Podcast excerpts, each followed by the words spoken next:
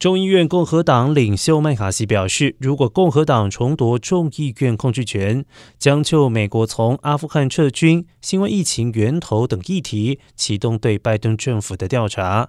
麦卡锡表示，要确保美国与墨西哥的边境安全、压制通货膨胀以及削减政府开支，将会是共和党控制众议院之后优先处理的事项。而根据民调网五三八推算，共和党有五成四机会赢得参议院的控制权，至于共和党在众议院胜出的几率达到八成三。